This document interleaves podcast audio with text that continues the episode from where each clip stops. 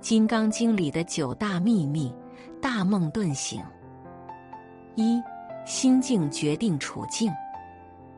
真正悟了道，就没有时间观念。《金刚经》告诉我们：过去心不可得，现在心不可得，未来心不可得。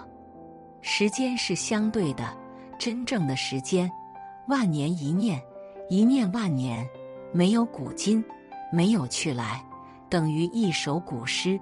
风月无古今，情怀自浅深。月亮、太阳、风、山河，他们永远如此。古人看到的那个天，那个云，也就是我们现在看到的这个天和云，是一样的世界。未来人看到的也是。风月虽是一样，但是情怀有浅深。有些人看到风景很高兴，痛苦人看到一样的风景，却悲哀的想死，都是个人自己唯心所造。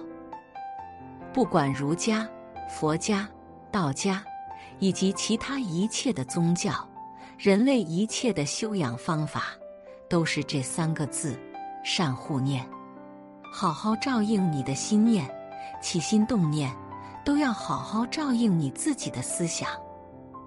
众生一切的心都在变化中，像时间一样，像物理世界一样，永远不会停留，永远把握不住，永远是过去的。所以，过去心不可得，现在心不可得，未来心不可得。我们刚说一声未来，它已经变成现在了。正说现在的时候，已经变成过去了。这个现象是不可得的，一切感觉、知觉都是如此。可是，一切众生不了解这个道理，拼命想在一个不可得的三心，即过去、现在、未来当中，想把它停留住，想把它把握住。二自助，才有天助。佛并不是权威性，也不是主宰性。佛这个主宰和权威，都是在人人自我心中。所以说，一个人学佛不是迷信，而是正信。正信是要自发自省，自己觉悟，自己成佛，这才是学佛的真精神。如果说去拜一拜、祈祷一下，那是迷信的做法。想靠佛菩萨保佑自己，老实说，佛不大管你这个闲事，佛会告诉你自己保护自己的方法。这一点与中国文化的精神是一样的：自求多福，自助而后天助，自助而后人助。换句话说，你自助而后佛助。如果今天做了坏事，赶快到佛菩萨前面祷告，说声对不起，佛就赦免了你，那是不可能的。三心如镜，方知人生如梦。所谓如来心如明镜，此心打扫得干干净净，没有主观，没有成见，物来则应，事情一来，这个镜子就反映出来。今天喜怒哀乐来，就有喜怒哀乐，过去不留，一切事情过去了就不留。宋朝大诗人苏东坡，他是学禅的，他的诗文境界高，与佛法禅的境界相合。他有个名句：“人似秋鸿来有信，事如春梦了无痕。”一切的事情过了。像春天的梦一样，人到了春天爱睡觉，睡多了就梦多，梦醒了，梦留不住，无痕迹。人生本来如大梦，一切事情过去就过去了，如江水东流，一去不回头。人生真正体会到是如春梦了无痕，就不需要再研究《金刚经》了。四。轻浮谁都有，却没人想得了。红尘里的人生就是功名富贵，普通叫做享鸿福，清净的福叫做轻福。人生鸿福容易享，但是轻福却不然。没有智慧的人不敢享轻福。人到了晚年，本来可以享这个轻福了，但多数人反而觉得痛苦，因为一旦无事可管，他就活不下去了。有许多老朋友到了享清福的时候，他硬是想死了。他害怕那个寂寞，什么事都没有了，怎么活呀？真正的福报是什么呢？清净无为，心中既无烦恼，也无悲，无得也无失，没有光荣，也没有侮辱，正反两种都没有，永远是非常平静的。这个是所谓上界的福报，轻福。轻福每个人都有，我们每一个人都有清闲的时候。可是，一天到晚无事，闲在家里，你闲不了啊。自己会掉眼泪，好像被社会上人忘掉了，又怕被人家看不起。没有一个人递一张名片来看我，都没有人发个请帖来。也没有人打个电话问候我，哎呀，我好悲哀呀！他有轻福不会想，真福报那么难求吗？非常容易。可是人到了有这个福报的时候，反而不要了，都是自找烦恼。五不圆满才是真实。在这个有缺陷的世界上。没有一个人的人生是圆满的，假使圆满，他就早死掉了。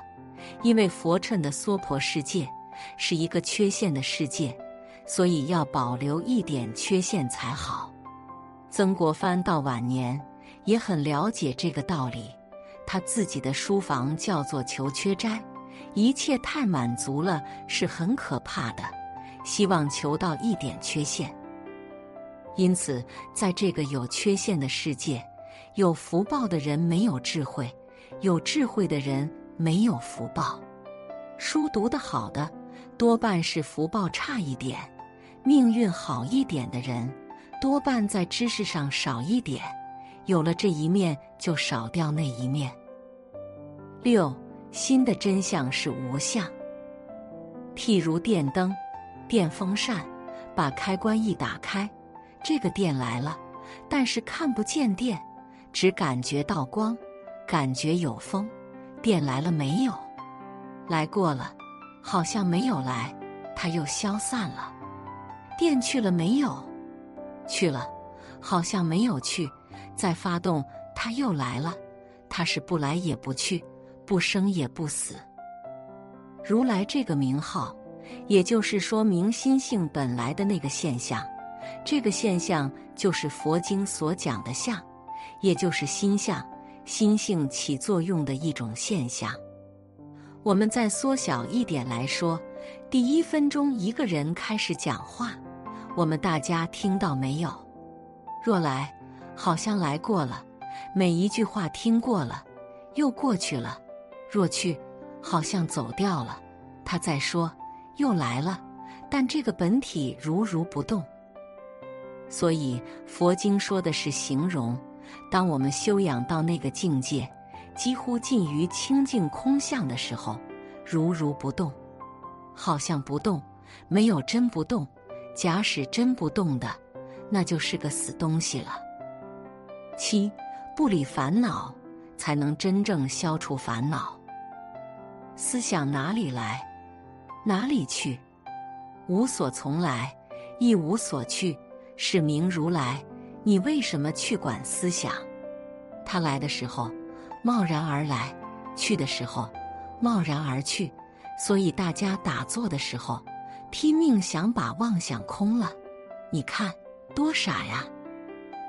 你为什么除妄想？妄想本来空的呀，留也留它不住。哪个人把思想留住了？你说我觉得痛苦烦恼。你不是说傻话吗？昨天的日子早过去了，昨天的烦恼早没有影子了。现在坐在这里不烦恼，你现在很烦恼，等一下不烦恼，不可能永远烦恼。烦恼并不停留。我们要经常观察自己的烦恼，心行，不来也不去，不坐也不卧，不生也不灭。前一个念头没有了，叫做灭；后面一个念头来了，叫做生。生出来的东西一定有灭亡，灭了以后就没有了吗？不是断灭相，它又会生，生生灭灭，如水上的波浪一样。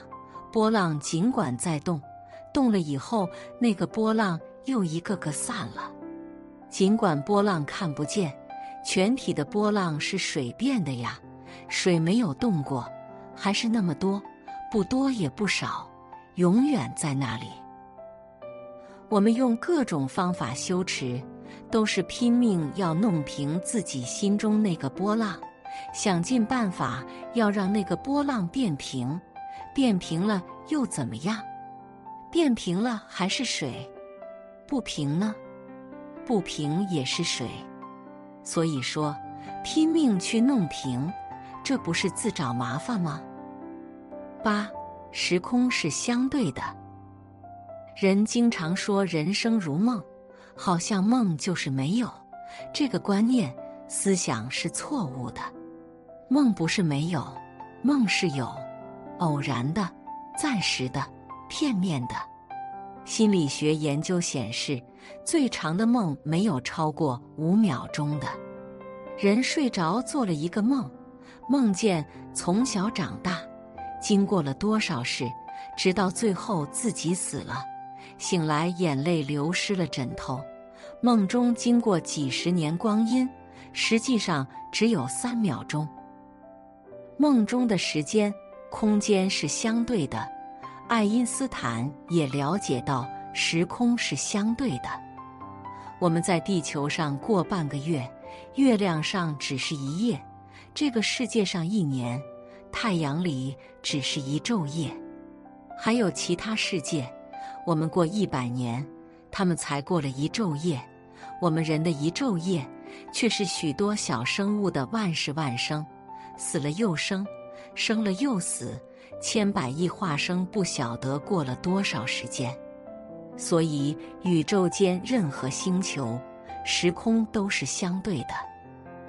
九，人比鬼更可怕。住在山里的山魈很有意思，他们有事的时候要跑到别人家里借锅子和碗筷。他们的样子很丑陋，矮矮的，就像人倒着脚走来。讲的话我们也不懂，必须要用手去指要借的东西。那些山里头的人都知道，有些坏心眼的人却准备一套骗他们的。准备什么呢？纸做的锅，纸做的碗，他就很高兴的借回去了。结果火上一烧就完了。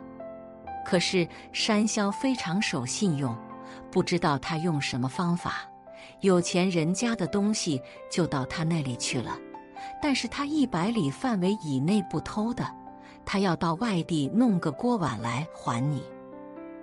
许多山里的穷人都拿这些玩意骗鬼，所以鬼不可怕，而人是真正的坏，连鬼都要骗。《金刚经》一开始，佛就摆一个榜样给我们看，他自己穿上衣服，化缘吃饭，吃完了，洗了泥巴脚，敷坐而坐，也没有一个学生把他位置铺好。